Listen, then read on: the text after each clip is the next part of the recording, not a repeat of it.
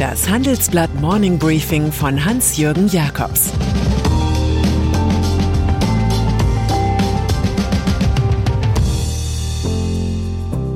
Guten Morgen allerseits. Heute ist Freitag, der 3. Dezember, und das sind heute unsere Themen.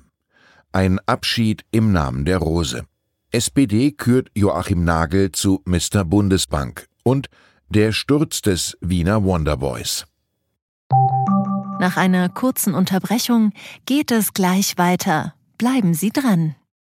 ChatGPT und andere Technologien verändern unsere Arbeitswelt rasant. Bei der Veranstaltung Work in Progress diskutieren wir in der Handelsblatt Media Group die Zukunft des Arbeitsmarktes, HR-Trends, KI, mentale Gesundheit und neue Leadership-Perspektiven. Sei am 13. und 14. Juni in Düsseldorf oder virtuell dabei und melde dich jetzt an unter work-progress.de. Abschied.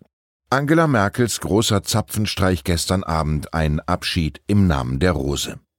Der Nässegrad ihrer Augen veränderte sich leicht, als die Bundeswehr ihren Hildegard Knef Musikwunsch Für mich soll's rote Rosen regnen spielte. Dort heißt es im Textoriginal so schön passend, ich möchte nicht allein sein und doch frei sein. Und natürlich verließ die Nochkanzlerin mit einer solchen heruntergeregneten Blume die Szenerie am Berliner Bändlerblock nach einem Tag neuer gravierender Corona-Entscheidungen. Nachmittags hatte sie auf dem Podium neben Nachfolger Olaf Scholz den Journalisten einiges verkündet. De facto Lockdown für ungeimpfte, Maximalzahlen für Veranstaltungen, Böllerverbot zu Silvester, Einstieg in die Impfpflicht, aus für Clubs und Diskos ab Inzidenz 350. Die Verschärfungen kommen nach einigen Horrorprognosen sowie nach jüngsten Zahlen, die ein Abschwächen der vierten Welle nahelegen. Bayerns PR-Treiber Markus Söder setzt sogar noch einen drauf. Er erlaubt nur noch Geisterspiele in der Bundesliga. Angela Merkels letzte öffentliche Rede nach 16 Jahren Dienst war im Übrigen eine einzige Danksagung. Sie hätte dabei auch all die Journalisten des Landes erwähnen können, die zum Zapfenstreich nochmal in Pantheon-würdigen Kommentaren Rosenduft versprühten. Am Mittwoch ist Schluss. Aber schon jetzt wünscht Angela Merkel uns allen jene Fröhlichkeit im Herzen, mit der die Arbeit erwiesenermaßen viel besser läuft. Sozialdemokraten. Man kann nicht sagen, dass die SPD auf dem Weg zu einer Volkspartei sehr weit gekommen ist. Aber sie hat nun mal bei der Bundestagswahl die meisten Stimmen bekommen, weil Modell Armin und nicht mehr Modell Angie zur Wahl stand. Und so werden die Sozialdemokraten als neue Kanzlerpartei noch eine ganze Weile für Top-Personalien sorgen. Joachim Nagel zum Beispiel hat das Parteibuch und ist ausgewiesener Geldpolitiker. Das bringt ihn jetzt wohl ins Präsidentenamt der Deutschen Bundesbank. Dort scheidet Jens Weidmann aus, einst Merkels Sherpa. Nagel war zuvor rund 17 Jahre in der Bundesbank tätig gewesen, zuletzt als Vorstand, ehe er zur KfW und dann zur Bank für internationalen Zahlungsausgleich ging. Als neuer SPD-Generalsekretär schließlich ist Kevin Kühnert ein klassischer Fall von Parteikarriere. Die führt vom linken Eck des Juso-Chefs über die realen Zwänge des Amts am Ende hin zum Seeheimer Kreis, wo Minister gemacht werden. Österreich. Im Bücherregal fiel mir zufällig ein alter Schinken in die Hand, Erinnerungen aus fünf Jahrzehnten von Bruno Kreisky von 1970 bis 1983 Bundeskanzler der Republik Österreich. Man kann sich satt lesen an Zwischen den Zeiten. Doch dann fällt irgendwann der Blick auf jenes Wachsfigurenkabinett, das zuletzt in Wien große Politik spielte.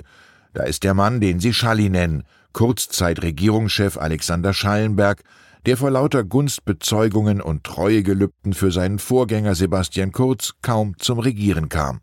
Doch dann entdeckte sein Mentor, bis gestern Partei- und Fraktionschef der konservativen ÖVP, wie böse all die Korruptionsermittlungen und wie herzerweichend doch die Blicke seines gerade geborenen Sohnemanns sind. Sieben Stunden nach Abgang von Kurz resignierte auch sieben Wochen Kanzler Schalli, der oberste Prätorianer. Der zweitoberste, Finanzminister Gernot Blümel, folgt sogleich. Wonderboys Welt brach zusammen. Nun soll es Innenminister Karl Nehammer richten, wenn es noch etwas zu retten gibt. Beenden wir den Blick auf die Farce vom politischen Kurzschluss eines Landes einfach mit Kreisky selbst. Bestochene gibt es nur dort, wo es auch Bestecher gibt. Das ist eine unauflösliche Gemeinschaft. Konjunktur. Wenn die Inflation dauerhaft schneller wächst als die Wirtschaft, ist das Stagflation. Ein Zustand der Lähmung, den es in den 1970er Jahren gab, damals mit explodierenden Ölpreisen, enormen Lohnsteigerungen und bröckelnder Nachfrage. Nun gibt es den Omikron-Schock, die deprimierende Erkenntnis, dass es nicht so einfach wird mit einem gewaltigen Aufschwung, der all die Leiden aus zwei Jahren Pandemie in einem neuen Wachstumsrausch vergessen macht. Vielmehr ist die Angst zurück, titeln wir in unserem großen Wochenendreport. Die Lieferengpässe halten an und drosseln auch im Schlussquartal die Industrieproduktion. Das sagt Simon Juncker, Konjunkturforscher im Deutschen Institut für Wirtschaftsforschung. Die Konjunktur hat die Intensivstation noch nicht verlassen. Allen politischen Reden vom Aufbruch in das neue Land der Klimaneutralität, schnurrenden Amtscomputer und elektroleisen Fahrzeuge zum Trotz. Angebot. Wenn Sie die umfassende Analyse interessiert und Sie zum Beispiel unseren Wochenendtitel in Gänze lesen möchten, dann schauen Sie doch auf handelsblatt.com vorbei. Ein besonderes Handelsblatt-Abo-Vorteilsangebot habe ich zudem für Sie unter dem Link handelsblatt.com-mehr erfahren reserviert. Personalie. Bayerischer Rundfunk holt Wilhelm. Das ist eine Schlagzeile, die neugierig macht geht es um Ulrich Wilhelm, der 2010 als Sprecher der Bundesregierung ausschied, um Intendant der ARD-Anstalt in München zu werden? Nun, der gelernte Jurist und Journalist sitzt in Kuratorien, Senaten und Aufsichtsräten und kümmert sich um Artenvielfalt. Wer jetzt beim BR aufschlägt und zwar offensichtlich als Programmdirektor heißt Björn Wilhelm. Er leitete zuletzt im Norddeutschen Rundfunk den Programmbereich NDR Fernsehen und Koordination. Der Rechtswissenschaftler war einst auch Journalist für Tageszeitungen und Sat1. In Bayern ersetzt er den Österreicher Reinhard Skollig. Der bekam seinen Vertrag als Programmdirektor Kultur noch im Sommer 2020 verlängert unter Intendant Wilhelm. Mein Kulturtipp zum Wochenende. Nona und ihre Töchter auf Arte.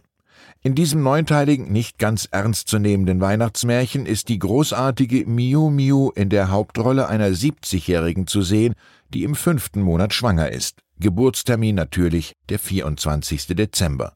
Frohes Fest also. Hauptsächlich geht es um das Leben und Lieben der überzeugten Singlefrau und ihrer durchweg fröhlich verzweifelten Drillingstöchter, amüsant präsentiert von Regisseurin Valerie Donzelli und im Generellen um die Botschaft der 1970er Jahre, dass Erotik jenseits von MeToo und Genderernst auch eine besondere Form von Zeitvertreib sein kann, jedenfalls in Paris. Und dann ist da noch Daniel Risch, der ist Regierungschef des durch und durch fürstlichen Liechtensteins, in dem ein Unternehmenssteuersatz von 12,5 Prozent gilt. Das liegt unter der globalen Mindeststeuer von 15 Prozent, die bald Kanzler Olaf Scholz angestoßen hat und die Risch hart kritisierte. Er sehe durchaus den Mehrwert einer globalen Lösung, sagt Risch im Handelsblatt, aber Liechtensteiner seien nun einmal wirtschaftsliberal. Da führe man die Debatte, wie viel der Staat von den Unternehmen mindestens nehmen sollte, nicht so gern. Man könne ja auch mal über eine Maximalsteuer diskutieren. Der Premier aus Vaduz ärgert sich noch, dass manche Staaten den Firmen einfach steuerliche Vergünstigungen böten, das liefe der globalen Mindeststeuer zuwider. Sonderregeln dürfe es nicht geben. Etwas respektlos kommentiert Jean-Paul. Der Adel kann uns in allem übertreffen, nur nicht in der Mehrheit. Ich wünsche Ihnen ein fürstlich schönes Wochenende. Es grüßt Sie herzlich Ihr Hans-Jürgen Jakobs. Das war das Handelsblatt Morning Briefing von Hans-Jürgen Jakobs, gesprochen von Peter Hofmann. Wie geht es weiter mit der Europäischen Union? Präsidentschaftswahlen in den USA, EU-Parlamentswahlen, geopolitische Krisen und wirtschaftliche Schwierigkeiten. Wir suchen Lösungen für diese Herausforderungen. Am 19. und 20. März auf der digitalen Europakonferenz von Handelsblatt, Die Zeit, Tagesspiegel und Wirtschaftswoche. Über die Zukunft Europas sprechen wir mit Bundeskanzler Olaf Scholz, Wirtschaftsminister Robert Habeck und vielen mehr. Kostenlose Anmeldung unter europe20xx.de.